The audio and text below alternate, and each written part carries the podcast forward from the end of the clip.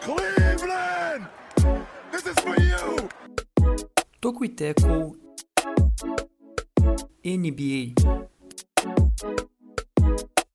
Olá, olá, você que nos acompanha, está começando o Toco e Teco, o seu podcast semanal sobre NBA e NFL. Seja muito bem-vindo ao nosso episódio de número 132. Eu sou Jonas Faria e junto comigo está ele, Juan Grings. E aí, Juan, tudo bem? Boa noite, Jonas. Boa noite a todo mundo que nos acompanha, que nos prestigia em mais uma edição do Toco e Tackle. Uma boa noite especial também ao pessoal que está na live. Muito bem-vindo todo mundo. É, pois é, estou bem, estou. é, estou bem, estou bem. Gostando do frio aqui de Santa, Ma- de Santa Maria, não, olha só. De Caxias do. Sul, conhecendo, conhecendo, conhecendo o início do frio da Serra. Eu sei que o pior ainda está por, está por vir, mas já vou me habituando aos dias mais, mais gelados. Já tô com meia, calça de moletom, casaquinho aqui ali, vamos se virando. É, eu quero ver você reclamando do frio, né? Quando tá calor, reclama do calor. Quando tá frio, reclama do frio. Não, não, não, eu não, re- eu não reclamo do frio. Isso vai contra, vai contra a minha essência. Eu não reclamo do frio. Ótimo. Isso, então isso aí é realmente ser um desvio de caráter do, do Van Grings, que já foi construído, pelo menos no meu imaginário, ao longo de cinco anos quase, né? Que eu ia ficar um pouco em choque. Mas conosco também Lucas Senna. Tudo bem, Lucas? Muito bem, graças a Deus. Muito boa noite a vocês e àqueles que nos escutam ao vivo. Muito boa tarde, bom dia ou boa noite para você que vai nos escutar depois no Spotify ou em outra plataforma de podcasts. Mas o Rua tem que agradecer ao frio, né? A gente passou por tempos árduos desse verão. Tá louco, né, cara? Não, e aqui, e aqui voltou o calor, cara. Realmente. Aqui, tinha, tinha até uma época. Não, não, não tinha, não. Eu falava que teve uma época no Topiteco que a gente começava falando do, da temperatura, mas na verdade isso era ao vivo no radar esportivo. É, é né? meio coisa de rádio isso aí, né? Aqui em É, Santa né? Maria o calor voltou hoje. Nossa. Depois tinha alguns dias de temperaturas sou- amenas. por exemplo, aqui na minha cidade eu sou da opinião que nunca é a questão de voltar, ele sempre tá ali, você entende? Só que de vez em quando ele é um pouco tímido, daí dá espaço para outras pessoas, mas ele sempre tá ali. Bom, Saudade é, de falar 5 horas mais 5 minutos, É. né? exato, tantos graus em Santa Maria, dia esclarado, cara, era, era bonito, cara, era bonito. Assim, se alguém, se alguém ouvia nessa época, por favor, se manifeste. Todo o meu Por carinho, da minha, Por favor. Assim, meu, meu carinho mesmo, você que nos escutava naquela época. Bom, Bom, força também que não escutava, né? Quem? É, é, verdade. Exatamente. assim, parabéns, parabéns, porque eu acho que eu tenho até um pouquinho de receio às vezes de dar uma olhada pra trás, mas tudo bem. A gente segue o baile, né? Cada vez. O bom da vida é que a gente amadurece, a gente cresce, então, até mesmo aqui no, no, no podcast, a gente tem umas barbaridades que se for ver pra trás, assim, nos nossos primeiros, epi- primeiros episódios, né? Não que hoje não tenha, só que a gente conseguiu melhorar um pouquinho, né? Um pouquinho. É, mas, pra gente dar continuidade aqui também, que é o nosso, a- as nossas aberturas do episódio, qual é que é a ideia, né? Qual é que é o propósito do Toco e Teco? Quem vai passar o destaque aqui? Sou eu. É, então, Juan Grins, qual é que é? Não, não, não, o destaque não. O, a ideia. Qual é, É, é é, visão, né? Perdão, a visão do Toco e Teco. Exato. A ideia do Tukiteco é trazer os principais destaques do basquete do futebol americano da terra da American Airlines, uma companhia aérea fundada em 15 de abril de 1926, ou seja, daqui a um mês, quase isso, completa aniversário de alguns anos, não Isso. consigo fazer o cálculo de cabeça. 96. O João tá no 96, centro, nossa, É. É, mas o Ih. Lucas do, do, do, do, Jonas. Do Jonas. A, a sede hoje fica em Fort Worth, é, no Texas, estado americano. É, e tem o seu CEO atual, o Doug Parker, desde 2013. Uma curiosidade né, sobre American Airlines é a patrocinadora dos naming rights do estádio do Miami Heat, né? O Miami Heat se eu não me engano, é, eles inauguraram essa arena no final dos anos 90. Eu, eu lembro mais disso porque a gente fez. Eu lembro de ter feito uma. Acho que foi um filme no Twitter sobre a história do Miami Heat antes da, Ah, verdade. da chegada do Verdade. LeBron. E, e eu lembro de contar essa história da American Airlines. Foi no final da década de 90, eles inauguraram o ginásio e é, leva os name rights, né, os direitos é, do ginásio da American Airlines. Então tem a relação com o país que a gente aborda aqui e também uma relação direta com uma das equipes que a gente acompanha neste podcast especificamente. Não tem como ficar melhor, né? Em linhas gerais, realmente foi um- uma fusão do acaso, mas que fez todo sentido. E O acaso-. É, o vai nos acaso proteger. vai, vai nos proteger enquanto eu andar distraído. É, também se for ver, né, o nosso, nosso podcast hoje ele tem várias referências musicais, né? O próprio título dele foi uma, uma força de expressão, mas descubra, né? A gente solta vários easter eggs, referências ali no meio do nosso- dos nossos episódios. Bom, e qual é que é os destaques, quais são, melhor dizendo, os destaques do nosso episódio 132, Lucas? Bom, hoje trataremos de um recorde quebrado. Greg Popovich, o treinador com mais vitórias na história da NBA.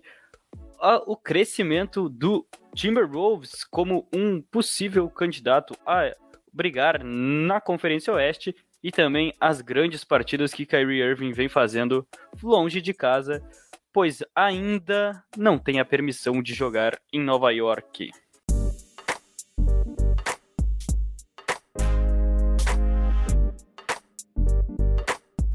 Coisa boa, muita pauta aí é, importante e relevante né, para esse, esse momento da temporada. E a gente começa falando da grande, né? Assim, acho que noticiosamente falando, talvez essa seja a mais legal da semana, que foi a conquista do Greg Popovich na sua é, milésima, trigésima, é, vai com, vamos comigo, milésima, trigésima Trezentésima, acho que é, né? de tricentésima, sei lá. A, a vitória de número 1336. Né? Sempre- assim, a gente é sempre instruído a falar o número certinho, né? Sem querer ficar falando é, desta outra maneira. Mas então, sua vitória de número 1336, batendo a marca, superando a marca do Dom Nelson, que tinha 1335. É, e ele conseguiu essa vitória, assim, não poderia ser diferente pela equipe do San Antonio Spurs, né, mostrando que de fato ele é, teve tempo suficiente na frente dessa equipe para bater uma marca tão expressiva. Longe de estar no momento mais brilhante da carreira, né, mas já coroado, é uma realmente uma cereja no bolo de toda a trajetória do Popovich, que inclusive, né, nesse momento, a gente até já ouve falar de algumas especulações de quem deve substituir ele no, nos Spurs e tudo mais. Não é bem esse o foco. A gente quer realmente trazer o que simboliza essa marca para o Greg Popovich, que é uma baita marca, né? Assim, do- dos treinadores mais icônicos da, da NBA, se não o mais icônico. Mas eu deixo também para vocês falarem um pouquinho a respeito dessa marca alcançada no último jogo contra Utah Jazz, né? numa vitória também suadinha por 104 a 102, né? Acho que foi aí a- é, esse jogo e a equipe dos Spurs festejou como se fosse como tivesse sido um título. E muitos dos jogadores novões, né? Muitos jogadores nem tiveram ali quando os Spurs venceram seu último título na década de 10, né, de 2010, na década de 2010. Mas mesmo assim, festejaram junto. Deixa para vocês falarem um pouquinho. É, o, o Popovich tá no. É o treinador principal dos Spurs desde 1996. Sim, 1996. Ninguém era nascido aqui. É, não, é, exatamente. Ninguém era nascido. Antes disso, ele já era assistente lá. É, na verdade, ele era assistente no. Chegou a ser assistente No no Warriors, né? No Spurs também. É, ele chega para ser um executivo, para ser general manager, ele presidente de operações de basquete. Aí o treinador que estava antes dele, me fugiu o nome do, do homem, Acho que era mas Bill ele come... é, é, é, eu não, não Uhum. vou lembrar de cabeça, mas ele começa mal. Aquela temporada de 1996-97. É demitido e o Popovich, que já era um executivo falou: não, peraí, eu assumo daqui. E daí Bob ele Hill. ficou. Bob Hill, isso aí. Isso aí. Isso aí. É, e o, o, o Pop ficou, então, até 2002, se eu não estou enganado, sendo treinador e general manager do, dos Spurs, o que é raríssimo de hoje em dia ter, né? É o Sim. Pat Riley, eu acho que foi em determinado momento ali, no começo da década de 2000, e eu acho que meio que para por aí, assim, tem algumas outras tentativas, mas bem fracassadas. Hoje é raríssimo a gente encontrar uma situação assim. É, e ele assume ali, ele começa um processo de reconstrução e logo no primeiro ano ele drafta o. o onde? Já o Tim- o Tim Duncan, né, em 99, né? Foi, não, É, 99 não, drafta foi em o- isso. 98. Em 98. 98 ele drafta o Tim Duncan, que enfim, né, precisa, dispensa apresentações, é um dos maiores de todos os tempos. E bom, daí, dali pra frente é a história. São cinco títulos é, pelos Spurs, ah, seis finais de NBA, ou seja, ele perdeu apenas uma vez. Ele foi campeão da, da Conferência Oeste em 2012, 13 e perdeu naquela final que teve o, o arremesso do Ray Allen e tal pro, pro Miami Heat foi uma das é uma das finais mais emocionantes né do, do passado recente da NBA então enfim é é uma história de muito sucesso né tem muita coisa pra gente abordar mas em linhas gerais é, é isso né esse é o, é o como eu vou dizer o o básico do básico da história do, do Popovich em San Antonio Foi em, rapidinho, foi em, o, o draft do, do Tim Duncan foi em junho de 1997, 25 de junho de 1997, é, em que, lógico, ele foi a primeira escolha geral, né? Inclusive, eles conseguiram a primeira escolha geral tancando em 96, né? Realmente foi aí o, aquilo que ele escolheu fazer tancando e já deu certo logo de cara. única vez que ele tancou né com o Foi, Spurs pra valer assim. que nem Sim, atualmente sim. time tanca né se a gente for ver. Agora ele nem tá tan- tentando tancar. É, né? Mas não, é, não é ideia, né? Não é ideia. Não é o ideal, mas acontece. Na primeira temporada do Duncan, já uma semifinal de conferência do mostrando foi do que, do que já se tratava, né? Mas enfim, o que falar de Greg Popovich são 22 temporadas consecutivas levando a mesma equipe para os playoffs. Então, isso já mostra o tamanho absurdo que ele tem e o porquê de ter chegado nessas 1.336 vitórias. Ah, 22 temporadas seguidas nos playoffs, 5 títulos de NBA, 5 vezes o melhor treinador da liga. Ah, poderia citar mais muitas estatísticas desse monstro que é o, o Greg Popovich. E o mais importante também, algo muito interessante, um, um treinador que sabe trabalhar os jogadores que a, a franquia draft, drafta, e isso foi se provando ao, ao longo do tempo com estrelas que, que vieram à NBA, como Kawhi Leonard, ah, não foi um draft tão alto e acabou se tornando o jogador que é. Ah, ele é um sucesso para ele e para os jogadores que ele trabalha. Ele consegue desenvolver muito bem os jogadores, consegue desenvolver a sua franquia de uma forma espetacular. E nessa temporada vem se demonstrando isso muito bem com o DeJounte Murray. Uh, conseguiu trazer um jogador que foi escolha muito, muito baixa no draft para ser um All-Star da NBA. Então, o que dizer de Greg Popovich é um treinador completíssimo que faz trabalho de mais de 25 anos nos trinks.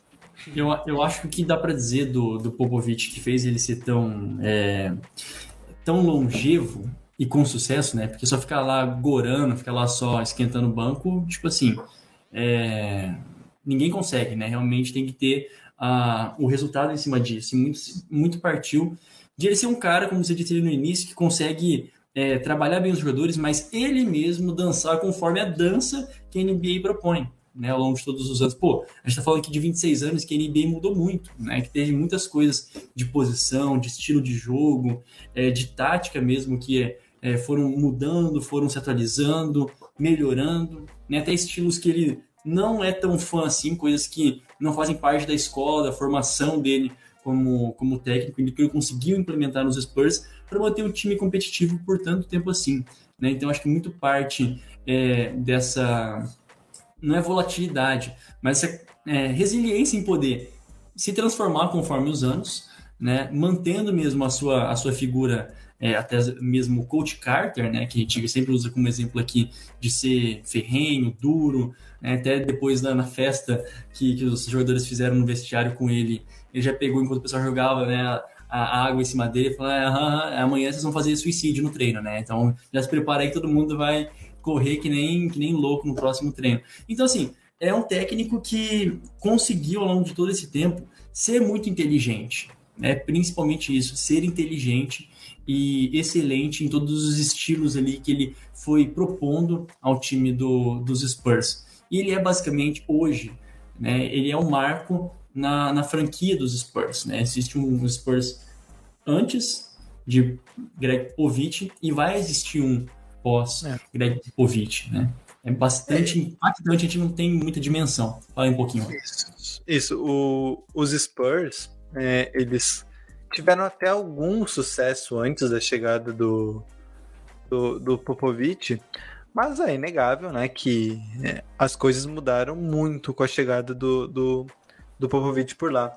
E, e tem um fator, né, porque, claro, tem uma questão de sorte, que você consegue o Tim Duncan no seu primeiro ano completo, é, né, loteria, né? Podia qualquer outro time ter caído com a primeira escolha geral e provavelmente selecionaria o Tim Duncan. Ele já tinha o David Robinson, que também é um pivô espetacular, né?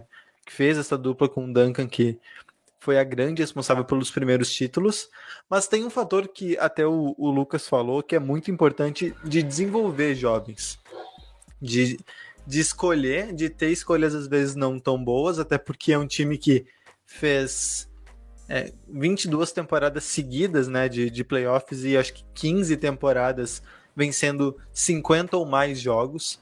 Então, um time que sempre estava ali por cima no Oeste, né? Sempre entre os cinco, entre os quatro primeiros. Então, não é um time que tinha escolhas boas de draft, né? Não era um time que, que tinha uma escolha top 10. Raramente isso acontecia, e mesmo assim eles iam lá e buscavam talento. Por exemplo, o Ginobili, que é um dos grandes nomes dessa dos Spurs nesse, nesse século, foi draftado na 57 escolha geral. O Tony Parker, que também foi, foi fundamental, na 28 o, o Kawhi eu, eu não, não tenho aqui, mas também foi um cara que não esteve entre as primeiras escolhas. E mesmo assim, é, esse olhar de pegar o, um jogador que ninguém dá nada e transformar num, num All-Star, no Hall of Fame, como esses que eu citei são, também é um trabalho muito bom, né? E, e também tem um perfil aí, né? A gente. Até eu lembro que quando os Spurs pegaram no draft passado o Joshua Primo, que foi na décima primeira escolha geral, ninguém colocava o Primo ali. Claro, ele ainda não vingou, mas. É... O nome já deu certo, cara. Tá bom. O nome desde é, o princípio. É, é, ele ainda não vingou, mas claro, na primeira temporada o Popovich não usa muito os jogadores. Mas ele era desse perfil, né? Um jogador que tem os fundamentos do basquete, que é inteligente. Hum. O Primo é especialmente muito jovem, ele é um dos mais jovens do draft. Então, o Popovich sempre procurou esse perfil de jogador. Não o mais atlético, não o mais forte, não o mais alto, não o mais rápido. O cara dos fundamentos. O cara Sim. que sabe passar bem, que sabe arremessar bem, que entende o jogo e que é inteligente. E por isso que é, ele consegue pegar esses jogadores que têm um potencial ali e transformar em jogadores extremamente úteis. É, não sei se o Ginobili caindo em outro time, Tony Parker caindo em outro time, eles teriam o mesmo desempenho na NBA. Isso é difícil de, de projetar. Mas é, é, inegável que existe o um dedo do, do Popovich em transformar jogadores bons úteis em House da Fama, né? Que foi o que aconteceu nesses casos. O Kawhi foi escolhido também no meio da primeira, da primeira rodada, né? Foi 15 escolha. Então, também de forma bem alta, né? Para quem, assim, foi um estilo, né? Óbvio que um jogador é escolhido e consegue ser tão é, produtivo assim, é, é um estilo para a equipe. E, e assim, eu, eu tenho certeza né? Que do, dos grandes méritos, até que a gente falava nas temporadas passadas ainda do que o que mantinha o time dos Spurs interessante né, é, era esse núcleo jovem e o trabalho que a gente já falava do, da, da, potência que é sempre o Popovich, chegando com os caras em pós-temporada, era isso, é, aquilo que a gente batia na tecla, e o Juan disse né, que foram apenas algumas temporadas para menos de 50 vitórias, as, é, quatro delas foram nos últimos é, cinco anos, né? Quatro delas foram nos últimos- Kawhi, pós tudo dá errado, né? É, então assim. É. Vou falar, vou falar. A- a- até sobre, sobre isso, né? Ele conseguiu instituir uma cultura de família mesmo.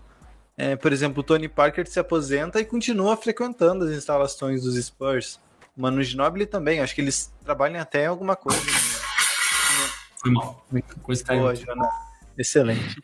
É, o Tim Duncan também. Todos esses caras que passam por lá e fazem histórias, eles, em história eles se mantêm.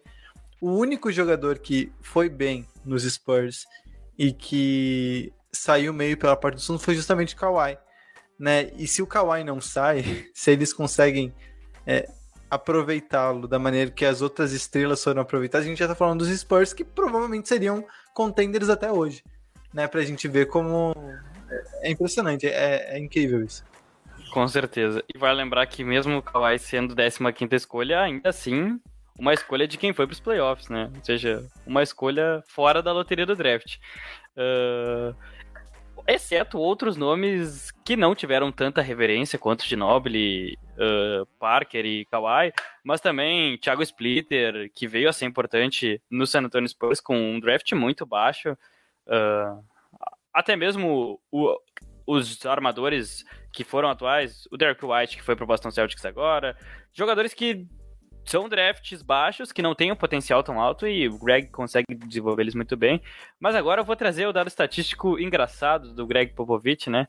Que com as suas 1.336 vitórias, tem mais que Orlando Magic, 1.230 vitórias na história da NBA, mais que Charlotte Hornets, 1.117 vitórias da NBA, mais que Minnesota Timberwolves, 1.042 vitórias, mais que Toronto Raptors, 1.019 vitórias, mais que Memphis Grizzlies, 911 vitórias, e mais que o New Orleans Pelicans, 732 vitórias, ou seja, um treinador de 26 temporadas na NBA tem mais vitórias que seis franquias no total. É inacreditável. É, isso baliza bastante, né? Em outro dado que a gente estava falando, para hoje alguém chegar no, nesse nível né, de, de vitórias, tem que jogar o quê? 16 temporadas vencendo tudo? Isso. São 16 É, temporadas. É a mesma coisa que jogar mais de 16 temporadas, 16 uns quebrados ali, e ganhar todos os jogos. Precisaria disso. Né? Só pra Sim. gente ter uma noção desse feito, né? É, se completamente colo- fora da curva, né? números isso, né? Não, e tem aquela outra, outra questão, né? Que ele fez isso em que? 200, 2030 jogos, né? Por aí. O Don Nelson usou 2.398 jogos para chegar nessa, nessa marca também. Então, foi assim. é, se for. São quase que três, teoricamente três anos, ou até mais de três anos a menos, né? Se somar todos os jogos numa temporada ali, são como se fosse. Precisou de três anos a menos do que o Don Nelson para conseguir essa, essa marca. Né, E, e mais impressionante que isso é que a- na NBA é muito difícil um time se manter forte por muito tempo. Né? Até mesmo o Warriors, que fez uma dinastia aí né, no- na década passada, teve dois anos de baixa. Claro que teve questão de lesão, mas lesão é um Isso. fator que acontece com todos os times. Todos os times sofrem com lesão em determinado momento. É, e o- os Warriors ficaram dois anos aí agonizando, né? Sem Clay Thompson, sem o Curry por alguns momentos, sem o Draymond Green. E não não teve nenhum, nenhum escândalo por causa disso. E os Spurs mesmo, é, desde o draft do, do Tim Duncan, que eles já vão no. Eles já vão pro, pros playoffs na primeira temporada, até aquela última do Kawhi, eles foram para todos os playoffs e, com to, e para todos com alguma chance. É claro, Sim. algumas, algumas possibilidades mais remotas, outras mais prováveis, times melhores, piores, óbvios, faz parte. Mas sempre com alguma chance. A- Aquele ano do, do Warriors, acho que foi o primeiro do Duran, que o time atropelou todo mundo. Era um time imbatível. O time que chegou perto de vencer os Warriors foi justamente os Spurs. Né? Os Spurs foram um time que, que conseguiram bater de frente, eles foram varridos na série, mas no segundo jogo em que eles estavam vencendo bem, teve aquele fatídico lance do, do Zaza pisando, pisando não, deixando o pé pro, pro Kawhi pisar torto e, torno, e torcer o tornozelo e ficar fora do resto dos playoffs. Até aquele momento os Spurs eram um time que parecia ser mais, ter mais condições de atrapalhar aquele Warriors, que é, um, que é um dos melhores times de todos os tempos. Então, sempre, sempre, com Duncan, sem Duncan, com Ginobili, sem Ginobili, com Parker, sem Parker, eles sempre davam um jeito de ter um time forte, de achar estrelas, às vezes, meio soterradas, assim, no draft, e, e tirar o melhor de todo mundo. Isso, isso acho que mais do que o número de vitórias que salta aos olhos, eu acho que isso é mais impressionante, né? Conseguir se manter relevante por 22 anos. Se É, manter por 22 competitivo, né? A É. gente nunca viu isso fora esse San Antonio Spurs. É, não tem como. Porque é difícil manter estrelas por muito tempo, e mesmo se você mantém as estrelas por muito tempo, é, uma hora ela. Uma hora É difícil se manter um espaço time. salarial. É, né, é difícil ter espaço salarial, é difícil achar no draft é, jogadores para manter o time forte. É muito complicado, né? Os contratos da NBA são curtos, volta e meia os jogadores são free agents. E outra, San Antonio é um mercado pequeno. Tem outro fator. A gente Sim, não tá sim, falando sim. de, de Nova York, a gente não tá falando de Los Angeles, a gente não tá falando de Houston. Não, é San Antonio. Uma das cidades, uma das menores cidades aí da, da NBA. É, se pegar a Califórnia, talvez seja a, a menos expressiva, né? Assim, acho que do, do- eu não conheço rapidinho, assim, de outros esportes, né? Eu não sei é, qual outra cidade da Califórnia seja tão é, É no Texas, né, San Antonio? abaixo. Texas. Ai, perdão, perdão, perdão, perdão, perdão, perdão. É, viajei. Eu pensei, eu pensei no... Qual que era aquela outra lá do... Não, per... Sacramento. pensei total no Sacramento. Pensei total nos Kings, foi mal. Pensei total nos Sacramento, e Sacramento é grande, né? Se não me engano, acho que a cidade de Sacramento é, é grande, É, até é maior do que capital, o mas é. não é Mas, comparado enfim. a, a outros. né?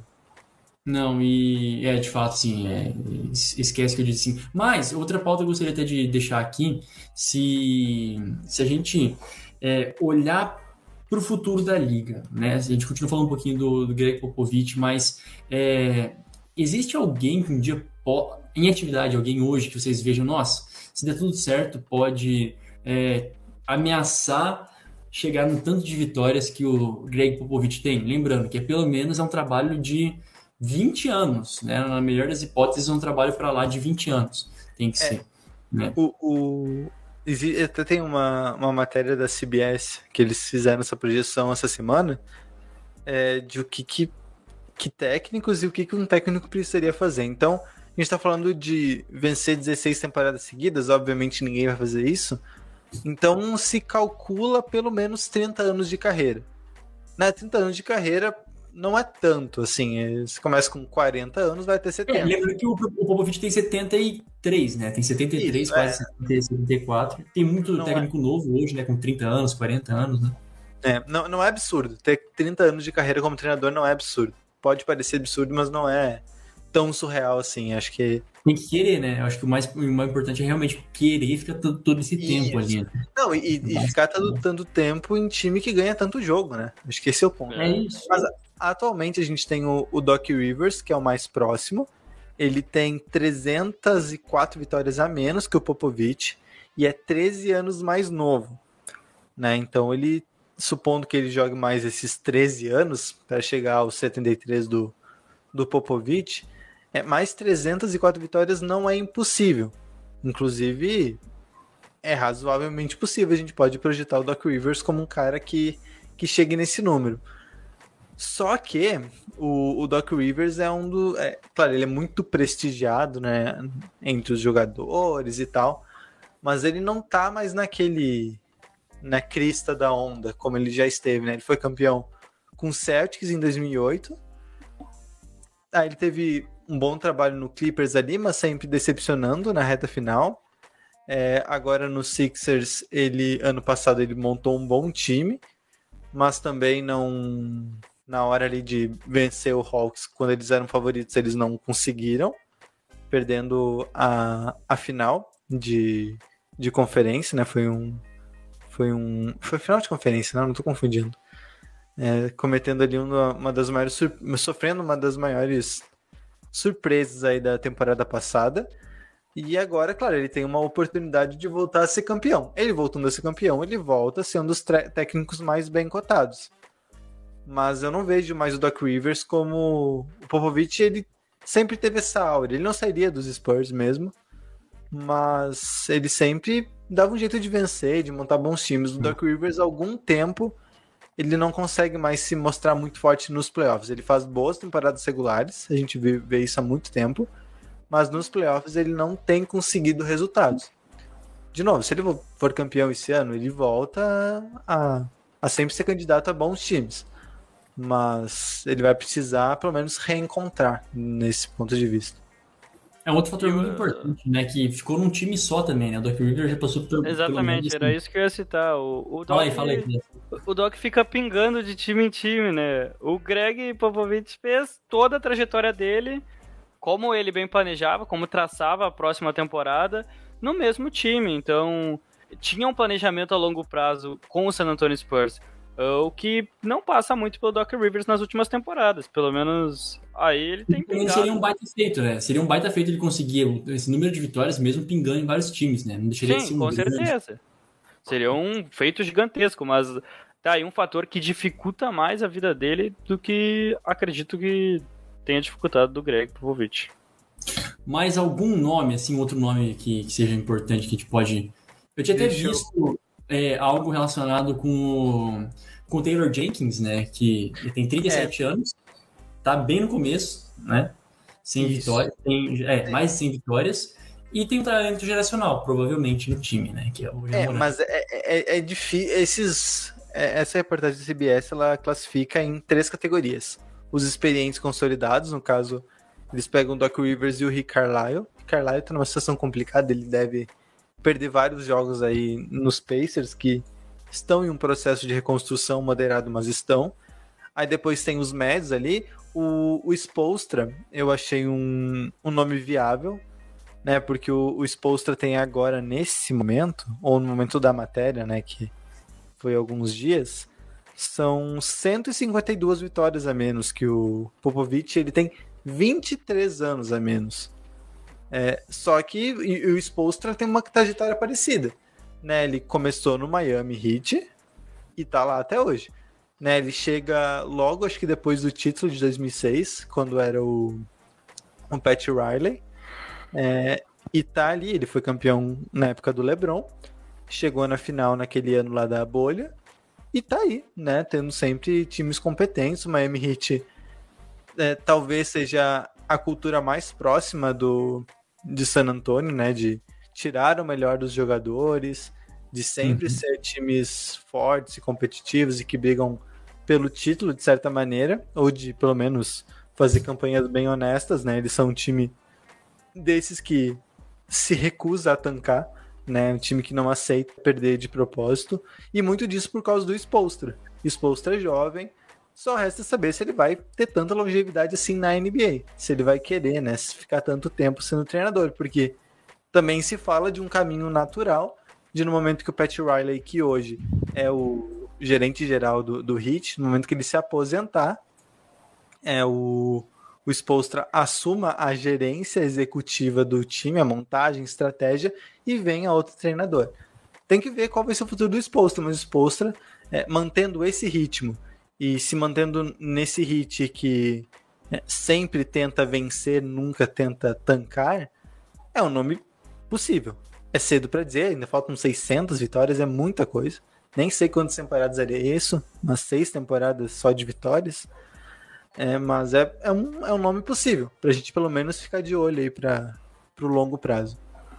É, e o Eric Spolstra que tem esse, esse DNA de conseguir resgatar os jogadores também.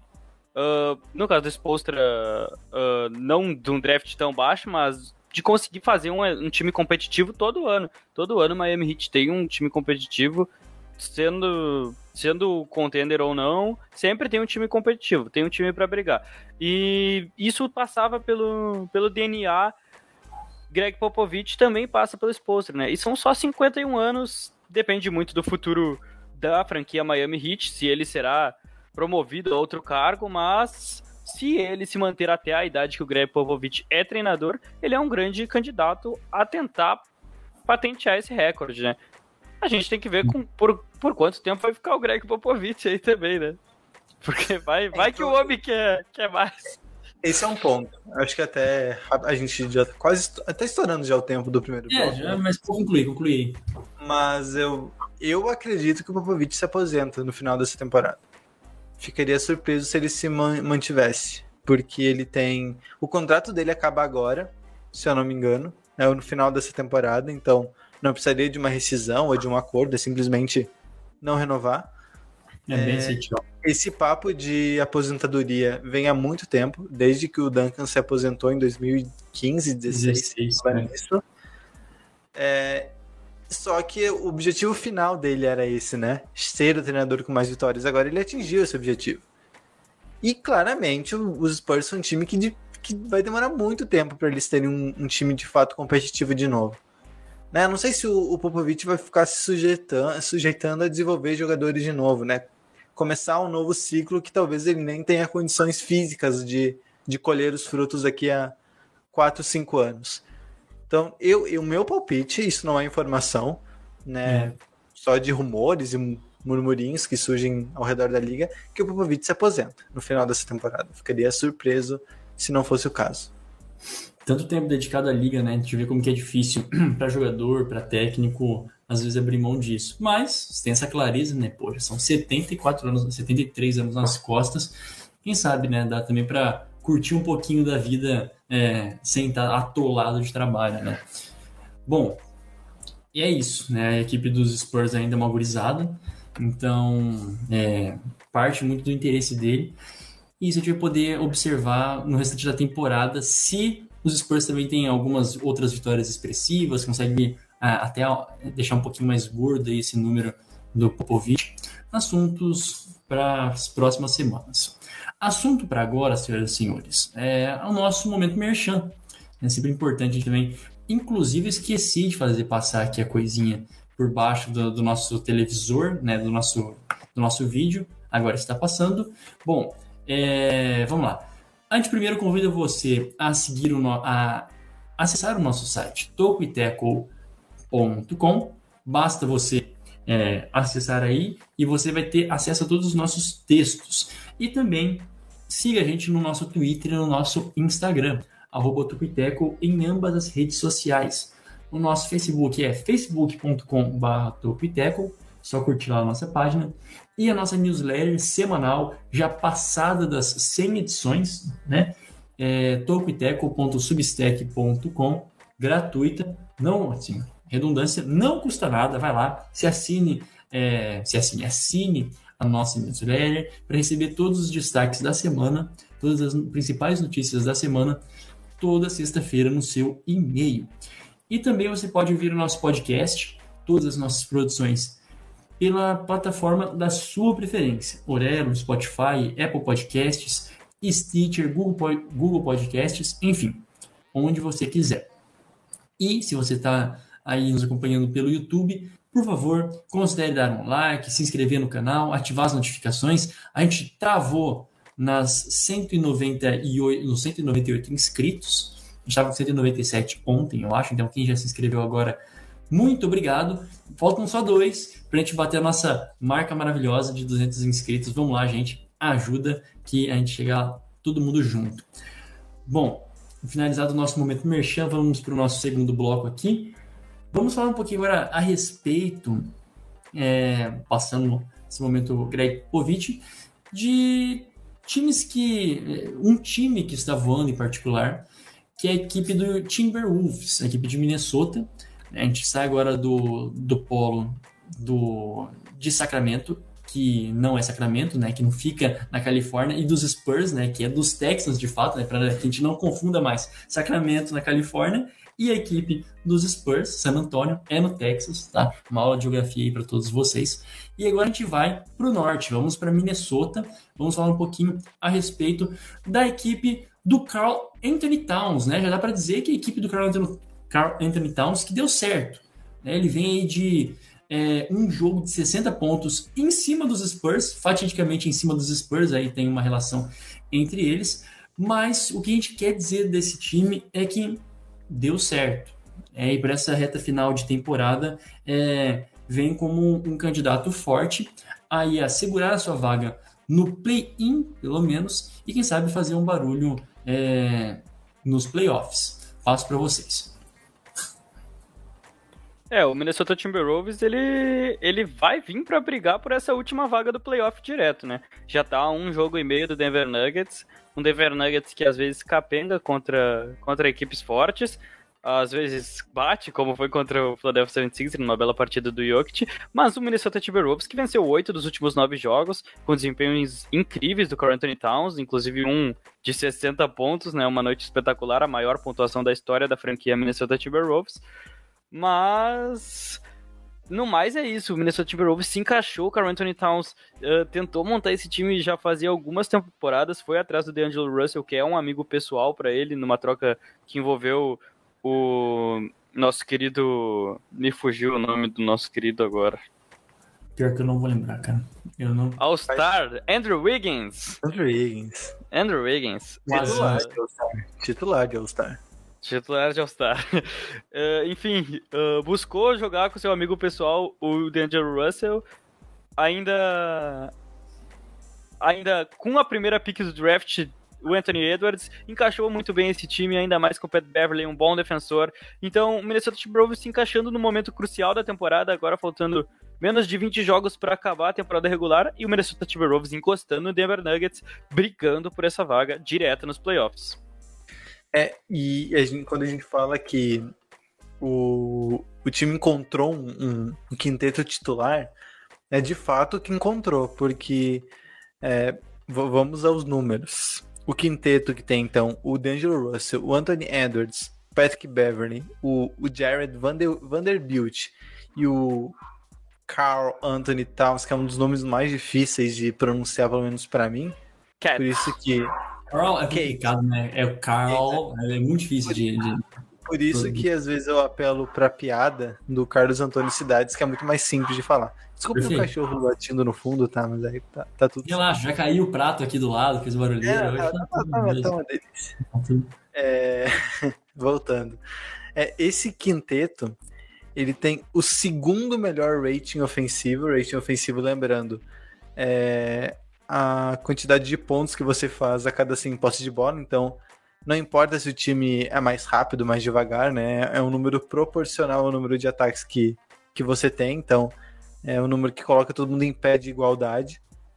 Né? É o segundo melhor, com mais de 200 jogos, com 200 minutos disputados nessa temporada. É, e o segundo melhor em nating e net rating. E o net rating é altíssimo, assim. O net rating é a diferença entre pontos feitos e sofridos a cada 100 postes de bola. São 17, ou seja, a cada 100 postes de bola, esse quinteto faz 17 pontos a mais que o adversário em média.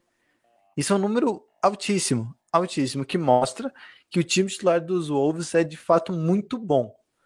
Né? É, é um time que ataca bem, segundo melhor, e que defende bem. Defende pelo menos o suficiente para o time, para o balanço geral ser muito bom. Né? Então é, mostra como de fato se achou o, o Chris, Chris Finch é, achou um, um, quinteto titular e o Chris Finch, é, o pessoal que ouve mais a tempo, o Togo Teco vai lembrar, né? Contratação do ano passado. Inclusive, eu fiz um vídeo na época que ele foi anunciado, falando do que, que a gente podia esperar. É, e uma das coisas era tirar o melhor da sua estrela. Né, eleger o jogador do time fazer ele jogar ao máximo, que é o que a gente está vendo do, do Towns agora. Né? Jogo de 60 pontos, jogos dominantes, jogos que o time basicamente serve a ele, mas que não precisa ser assim, né? O Anthony Edwards tem as suas noites, né? É um, é um segundo anista que a cada dia que passa parece de fato que foi uma escolha extremamente acertada na primeira escolha geral. A gente pode discutir se o Lamelo não, realmente não, não, não vai ser melhor, mas não tem como dizer que o Anthony Edwards foi um erro, pelo menos não por enquanto. E o, e o, o D'Angelo Russell também, tendo uma temporada longe de lesões, ele, ele perdeu acho que 10 ou alguma coisa, 10 um pouco mais de 10 jogos, o que é um número bem baixo, jogando a maioria das partidas, concentrado. É, e, e, o time encontrou também pilares defensivos, que era o problema, né? O, o Patrick Beverly é um bom defensor, desses defensores muito chatos, né? Que marca o armador adversário. E o Vanderbilt, que hum. há pouco tempo ninguém conhecia, né? Inclusive não era a primeira alternativa para ser titular. O time tentou o J.J. McDaniels por um tempo, que é segunda lista também, não deu tanto certo, e veio o Vanderbilt para ser o, o, o, último elemento, né? Que é um ala pivô com alguma qualidade defensiva e que tem e que, e que tem os seus suas qualidades para exponenciar o time, né? Um jogador que consegue complementar muito bem esse, esse quinteto. É uma, é uma narrativa bastante interessante, né? Porque a equipe do. Pelo menos no, no início da temporada, ficou, ficou claro que o Chris Finch não teve, não teve medo né, de, de testar as formações, né? De testar a sua. É, de rodar mesmo para ver quem poderia ser o seu o melhor encaixe para os seus cinco titulares. Foi só na sexta combinação que assim isso começou a funcionar. Né, no seu sexto é, pareamento de jogadores e é, é até colocado né, a, a, a, matéria aqui, de acordo com o The Athletic, existe até uma comparação com uma das cinco melhores escalações da história do Timberwolves, né? Até assim com, com a época do, do Garnett, enfim, existe uma, uma, uma história em volta dessa equipe do Timberwolves que pelo menos pode ser sustentável, né? Alguma coisa para se escorar e quem sabe, você falou do, do Anthony Edwards, e é importantíssimo, né? Ele foi o, o cara do draft do que? De dois, de dois anos atrás? Foi, foi draftado dois anos atrás. Ano passado? Ano passado, uhum. ano é, passado não, perdão, perdão, perdão, 2020. Ano passado, temporada passada, eu queria dizer. É que 2020 e 2021 foi tão bugado que parece até uma temporada só, né? Então, tipo, é, é há dois anos atrás em que colocava o Anthony Edwards como a, assim, a primeira escolha. Então, é, é, importante que tenha um ambiente também propício. Daqui a pouco a gente vai falar um pouquinho mais desse ambiente propício do KT, mas também é importante falar de um ambiente propício para o Anthony Edwards, né? Para ser o cara dessa franquia e é, poder levar por mais algumas uma década aí sustentavelmente o time do Timberwolves. É, o Juan citava uh, logo há pouco, né? Uh, o treinador tentar tirar o melhor do Carl Anthony Towns. E agora, nessa sequência de oito vitórias nos últimos nove jogos, o Carl Anthony Towns com uma média de 25 pontos praticamente por jogo, 24.8, 9.9 rebotes, com aproveitamento de 40% na bola de três, que para um pivô é muito alto. A gente sabe que o Carl Anthony Towns é o pivô que venceu o desafio de três pontos, ou seja, um arremessador de elite, mas mesmo assim muito alto para um pivô, conseguindo ajeitar esse time pro Carl Anthony Towns jogar. E com o Carl Anthony Towns jogando o seu melhor, a gente sabe que ele pode ser um dos melhores pivôs da NBA, talvez aí só atrás de Jokic e Joel Embiid, então, desempenhando o seu melhor, o dominicano pode ser completamente dominante, o que vem se tornando nas últimas partidas, e pode trazer a um futuro bom para essa franquia do Minnesota Timberwolves, tendo um potencial enorme, um teto gigantesco no Anthony Edwards, tendo um par de estrelas muito fortes que pode vir a ter um futuro brilhante para a franquia Timberwolves.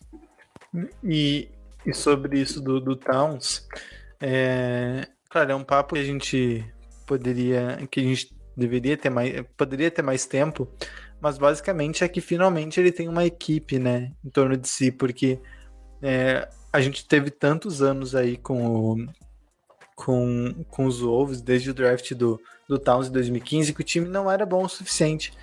Né? O time não, nunca andou da, da maneira que se esperava. E sempre muita a pressão caía sempre no colo do, do Towns né? E ele parecia muito desmotivado em certas maneiras, porque em, em certas ocasiões, porque primeiro, quando o time, quando o time foi bom, é, era naquela época do, do, Jimmy Butler ali, que eles foram para os playoffs em 2016 com o Tom Thibodeau, mas Perderam obviamente... Na, na é, conferência. Não, não, não, eles, eles, eles perdem na... Ah, não, perderam.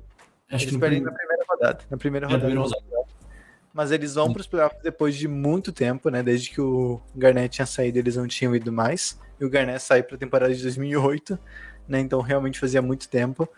É, eles têm essa presença e depois eles voltam para uma para um não um comodismo, mas voltam para um para um momento estagnado, né? Para uma fase mais estagnada. E mesmo quando o time era bom, não era bom para o Towns, né? O Towns era sempre é, me, parecia mais um problema do que uma solução, né? O que se falava é que o Jimmy Butler não tinha uma boa relação com ele, que o Todd Thibodeau não gostava dele. Então, o cara que era, foi draftado para ser a peça do time, a grande esperança do time, simplesmente não estava parecia um futuro, parecia que estava prestes a deixar a franquia, né? Mais ou menos o que por motivos diferentes a gente vê com o Zion hoje nos Pelicans, né? Um, um jogador que parece que até tá meio longe de, de ver seu futuro no time. E o, o Towns vivia a mesma situação. Só que as coisas começaram a mudar de um tempo, de uns tempos para cá. Até eu tava lendo uma uma matéria que falava sobre isso, que como esse time complementa o Towns e entende a importância dele e valoriza. Porque, de novo, a gente já falou sobre personalidades de jogadores. Tem jogador que dá, tu xinga, né? Que se chama de careca no Madison Square Garden, e o cara vai lá e cresce e faz 50 pontos atacando, é, entendeu? É, e tem jogador que não pode ser criticado, ou que ele precisa sentir acolhido. caso do Ben Simmons, por exemplo. Né? É, ben Simmons não se sentia mais querido na Filadélfia, talvez por motivo, talvez sem motivo, e não quis mais. Não, não teve condições mentais, né, psicológicas de voltar a jogar pelo time né? Então, e o Towns, ao que tudo indica, é um jogador assim, ele precisa sentir acolhido, sentir bem para poder jogar. Ele não é desses jogadores que precisa jogar para calar os críticos, entende? O jogador precisa sempre provar um ponto, precisa se provar, ele não funciona dessa maneira. E até quando quando a mãe dele morreu por Covid, né, que teve toda uma comoção na, na NBA, é o como é o nome do jogador? Tem, tem, o Jalen Noel, que é até um jogador de pouca expressão na rotação do, dos Wolves, é, ofereceu ajuda. Ele, ele também tinha perdido o pai dele há um tempo, quando em 2015, por conta de câncer. Daí os dois perdem é, os pais e né, se aproximam, oferecem ajuda. Então, tudo isso ajuda, de certa maneira, o Towns nesse sentido de, de sentir acolhido pela equipe, né? Coisa que estava fazendo falta no começo da carreira dele. Então, de uns anos para cá, de uns dois anos para cá, as coisas melhoraram e agora a gente está vendo resultado é um tal solto que faz 60 pontos no jogo, um time que joga para ele e que ele consegue jogar para os outros também. Né, tá, as coisas parecem muito encaixadas em, em, Minnesota, não sei onde vai dar, mas é um começo pelo menos promissor. E agora, assim, é, só para, acho que até para ambientar melhor, né, que eles, aonde está o, a equipe do Timberwolves no momento? Bom, se a gente pega lá é, o, o, Lucas disse, né, tá fixado na, na luta para da última vaga direta do playoff, né, para não cair para o play-in, na verdade, e tá ali, né, na sétima colocação, 40 vitórias, 30 derrotas, o que já é uma campanha melhor, assim, de sobra das últimas três temporadas, né, e aí é, lutando até para, acho que consegue bater a temporada 2017-2018 em números de vitórias, né, e já superar a, a, sua última melhor marca, com 47 vitórias, né? É, e acima o Nuggets, abaixo Clippers e Lakers. Não é como se tivesse com a vida toda garantida, mas é, mostrou que está encaixado, então isso é o que mais importa, né? Bom, alguma última consideração a respeito do Timberwolves? Só complementando rapidinho, Carl Anthony Towns, que semana passada foi eleito o melhor jogador da semana na Conferência Oeste, também merecidamente. É, inclusive tá tudo muito louco né, na NBA. Cada semana tem gente fazendo muito ponto. E isso é um dos, dos ganchos que a gente vai puxar aqui agora para o nosso próximo é, assunto. A gente fala agora do Kyrie Irving, né, não de volta ao lar, mas longe de casa, porque é aí onde ele consegue jogar, fora de Nova York. E tá jogando muito bem, né? Já é mais uma, é, uma outra partida que ele passa dos 50 pontos e agora bate 60 né, no seu último jogo, acho que foi é, o último jogo do, da, da, equipe dos Nets, num momento interessante também, né, que a equipe dos Nets volta a, a dar uma, uma incrementada, né, já emenda quatro vitórias consecutivas atrás de outro time com quatro vitórias consecutivas, que é a equipe dos Raptors, mas é, na luta por chegar ali na sétima colocação. E tem condições suficientes para isso. É, a gente vê o nível e como tem dado certo agora o Kyrie Irving jogando ao lado do Duran, fazendo jogos assim bastante expressivos e a fase é boa. Acho que o que vale destacar é que a fase é, deu bom e a gente sempre comenta, né, o Ron sempre gosta de ressaltar que o, o Irving ele tem todo o calibre né, para ser um MVP, é dos jogadores mais talentosos, E o, o que quebra ele é justamente fora de quadra, né? É aquilo que ele traz também consigo fora de quadra, que é, muitas vezes é um motivo de distração até para ele, né? O que prejudica aquilo que ele pode oferecer dentro de quadra. E até mesmo em quadra, né? Não é só fora de quadra, né? Mas também dentro de quadra, às vezes, é, ele se passa um pouquinho. Então, é, deixando tudo isso de lado, a fase é boa do Irving. É, acho que é isso, né? Isso define muito bem a carreira do, do, do Irving. É de, eu, eu, sim, vamos falar, dentro de quadra ele é um gênio, né? Porque é quase consenso de que é um dos jogadores né? mais, mais habilidosos de todos os tempos. Se não mais habilidoso. Falando de habilidade técnica, assim, pura. O melhor não... ball handle da história. É, não, espetacular, assim, até o, Acho que foi o Shaquille O'Neal tava falando sobre isso hoje, que em termos de habilidade ele era ele é melhor que o Michael Jordan, por exemplo, mas esse tipo de polêmica que eu acho que não vale a pena a gente entrar, porque a gente nunca vai chegar num Mas em controle de bola assim, no meu é. ver incomparável. É, não, ele, é, ele, surreal. Ele, ele, ele, é fora do da, da, da curva assim, não tem não tem explicação. Mas o que justamente pega é isso, né? A gente nunca sabe o que esperar do Irving, nunca, nunca a gente, dentro de quadro, a gente sabe que ele joga bem, mas ao mesmo tempo é, sempre tem alguma coisa fora da quadra que atrapalha. É, no tempo do Celtics, eu sempre gosto de lembrar, ele teve fases espetaculares, jogos espetaculares em que ele é, levava o time nas costas mesmo, e era um time já muito bom, né? Com os jogadores que estavam hoje já estavam, mas eram mais jovens. É, mas nos playoffs não jogava, né? Acho que não sei se ele chegou a disputar jogo de playoff em Boston. É, não, não lembro se foi, foram poucos. Ele fica fora daquela campanha que leva à final da, da conferência. É, daí depois ele bagunçou todo o ambiente do vestiário, né? O que se falava que ele brigou com todo mundo, é, reclamava de tudo, enfim, passou a ser uma má influência no vestiário, acabou saindo de graça na, quando acabou o contrato. Então é sempre assim. É, no Cavs a mesma coisa, ele tem um arremesso do título. O único título da história dos Cavs é um arremesso do Irving. LeBron foi espetacular, mas o arremesso é do Irving. É, e ele também sai brigado, também sai pela porta dos fundos. É, cria ali uma relação de, de tensão com o LeBron, por querer justamente ser mais protagonista. E quando ele vira protagonista, ele não dá conta, né? Que foi o que aconteceu no Celtics. É, então, sempre acontece algo, né? Ou que é protagonismo, ou não sabe lidar com protagonismo, aí se junta nos Nets para formar um, um trio, um, um, dos melhores de todos os tempos. É, se envolve em polêmica, primeiro por não querer, primeiro por não por não querer se vacinar. No passado ele perdeu alguns jogos por motivos pessoais que ninguém sabe muito bem o que aconteceu. É, aí depois pela questão da vacina. Então toda temporada algo atrapalha. E esse é o problema, a gente não sabe o que esperar. Ele vai estar disponível nos playoffs, não vai? Vai acontecer alguma coisa? Ele vai se ausentar de alguma, algum problema, pedir para sair, vai brigar com alguém? Não sei, ninguém sabe. Esse é o problema.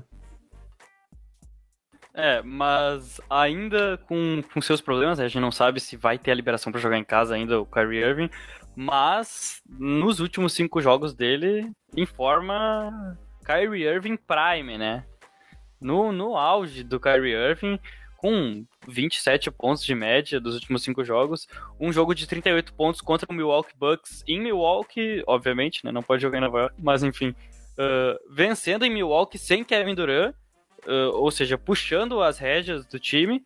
Aí uma derrota para o Celtics, onde ele não teve o protagonismo da equipe, uh, onde o Kevin Durant puxou a bola para as costas, fez 37 pontos num duelo pessoal com o Jason Tatum, acabou dando o Celtics. O jogo de 50 pontos diante do Charlotte Hornets, uma partida espetacular do Kyrie Irving. A vitória sólida do Brooklyn Nets sobre o Philadelphia 76ers, com diversos jogadores pontuando para mais de 15 pontos, e ele somando 22. E os 60 pontos na noite contra o Orlando Magic, sendo 41 deles no primeiro tempo, uma marca também absurda do Kyrie Irving.